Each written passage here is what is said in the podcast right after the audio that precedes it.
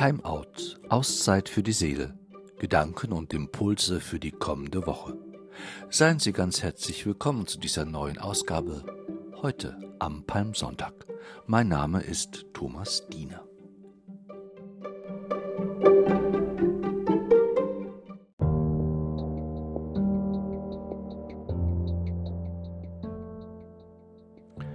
Die Passions- und Osterzeit ist wie ein Brennglas, in dem sich das Leben konzentriert. Die ganze Bandbreite menschlicher Existenz lässt sich in diesen Tagen, die vor uns liegen, entdecken. Finsternis und Licht, Leiden und Tröstung, Schönheit und Schrecken. Wir blicken in die Abgründe, wir erschrecken, wir staunen, wir bangen, wir atmen auf. Die Geschichten in diesen Tagen schrecken vor nichts zurück. Sie verschweigen nichts, sie fordern uns alle auf eine ganz eigene und persönliche Weise heraus. Gott stellt sich dem Leben und dem, was es ausmacht und bestimmt. Wir sehen ihn leiden, wir sehen ihn lieben. Gott zittert, Gott zagt, Gott schreit, Gott stirbt. Gott trägt sich in Jesus Christus in unsere Geschichten ein und wir finden uns wieder in seiner. Als Christen leben wir nicht in einer Blase, nicht abgeschottet und nicht abgeschirmt von dem, was mit unserer Welt geschieht und dem Leben des Menschen. Nichts dürfen wir übersehen, wenn wir redlich sein wollen und glaubwürdig.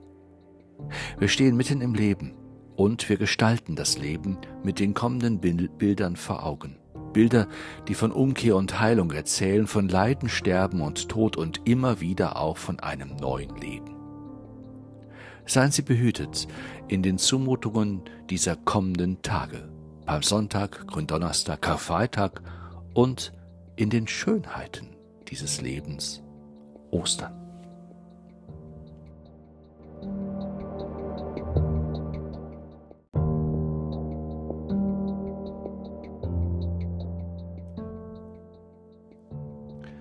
Auch der Glaube kennt gewiss seine Versuchungen. Menschen, die ihnen unterliegen, sie wollen gerne sein wie Gott. Sie reden oftmals von ihm so, als gehöre er ihnen und vertreten dabei die eigenen Überzeugungen und Ansichten mit einem Absolutheitsanspruch, der keine Widerrede duldet. Sie verzwecken Gott für das eigene Machtstreben. Sie scheuen sich nicht einmal im Namen Gottes Kriege zu führen gegen die, die anders sind, die anders glauben gar nichts glauben. Sein zu wollen wie Gott. Die Versuchung von Anfang der Geschichte des Menschen an. Eine Versuchung, die mehr oder weniger in jedem von uns steckt, mehr oder weniger stark. Von Gottes Komplex spricht einmal Horst Eberhard Richter. Auch die Kirche als Institution und mit ihr ihre Vertreter bilden hierbei keine Ausnahme. Von Machtmissbrauch ist die Rede, und von den Folgen, den Konsequenzen für Opfer und Täter. Sein zu wollen wie Gott, Jesus hält nicht daran fest, vielmehr Jesus lässt alle Göttlichkeit hinter sich, stüpft in Menschenhaut, ohne Wenn und Aber, ohne Notausgang, ohne Hintertür. Jesus liefert sich dem Menschsein aus.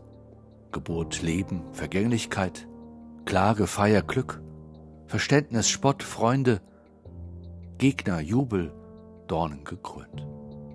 Und dennoch ein besonderer Mensch. In ihm wischt Gott die Trennlinie zwischen Himmel und Erde weg. In ihm wechselt Gott die Perspektive und fühlt sich in den Menschen ein. In ihm vertraut er seine Allmacht und der Zärtlichkeit der Liebe an. Angewiesen auf den Menschen bleibt er, auf die, die ihn unterstützen, damit er groß werden kann.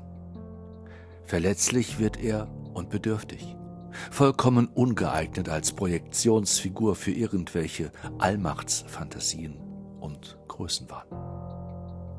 Umgekehrt stellt sich für uns heute die Frage, was wir tun könnten, um Christus gleich zu werden. Christus gleich zu werden könnte bedeuten, den eigenen Mund selbst nicht zu voll zu nehmen, die Insignien der Macht aus der Hand zu geben und sich vorbehaltlos für andere einzusetzen und stark zu machen. Christus gleich zu werden könnte bedeuten, uns in der Fähigkeit zu üben, immer wieder die Perspektive zu ändern, sich einzufühlen in unser Gegenüber, sich mit ihm zu solidarisieren. Risiken und Nebenwirkungen bleiben dabei keineswegs aus.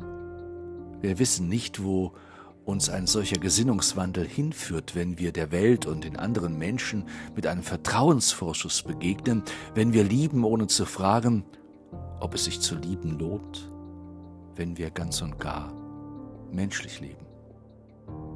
Ich wünsche uns den Mut, fehlbar zu sein, unvollkommen und makelhaft, mit verletzlicher Haut, anrührbarem Herzen, Augen, die weinen können und einer Seele, die Schaden nehmen kann.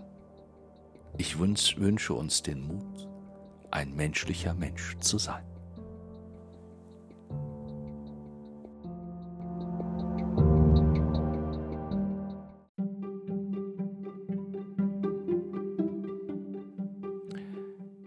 Herzlichen Dank für Ihr Zuhören. Herzlichen Dank auch für Ihr Interesse. Ich wünsche Ihnen einen gesegneten Palmsonntag, eine gesegnete Karwoche. Seien Sie auch beim nächsten Mal wieder mit dabei bei Timeout. Auszeit für die Seele, Gedanken und Impulse für die kommende Woche.